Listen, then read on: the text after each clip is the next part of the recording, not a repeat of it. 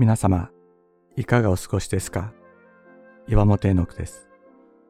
今日も366日元気が出る聖書の言葉から聖書のメッセージをお届けします。11月21日、予言は神の国を進める。今から二十数年前にアメリカで開催されたキリスト教の大会に参加しました。2日目の昼の集会の最中にたまたま隣に座った見知らぬアメリカ人女性が急に私に話しかけてきました。私にはあなたの手の中に巨大な剣があるのが見える。塚にはダイヤモンドが埋め込まれている。しかしその剣があまりにも巨大なのであなたにはそれを使うことができない。言うまでもなくその剣とは神の言葉だ。ただイエス様にあなたの心を集中させよ。そしてその人は席を立ってどこかに行ってしまいました。この人の言葉は私にとって戒めとなり、それ以来私は与えられている賜物とそれを支える人格との関係について考えるようになりました。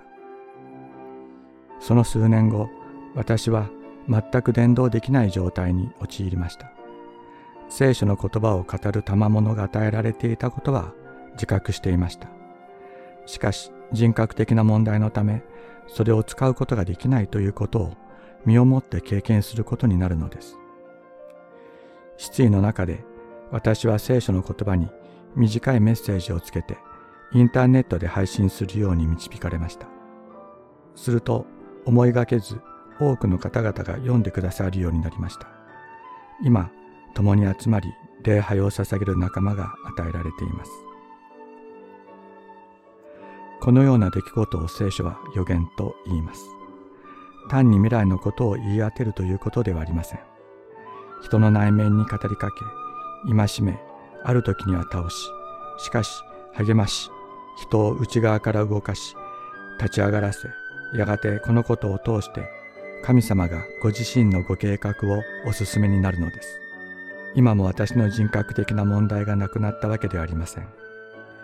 神様は生涯にわたる戒めを与えてくださったのです。主様、今日もあなたの御顔を仰ぎ望みます。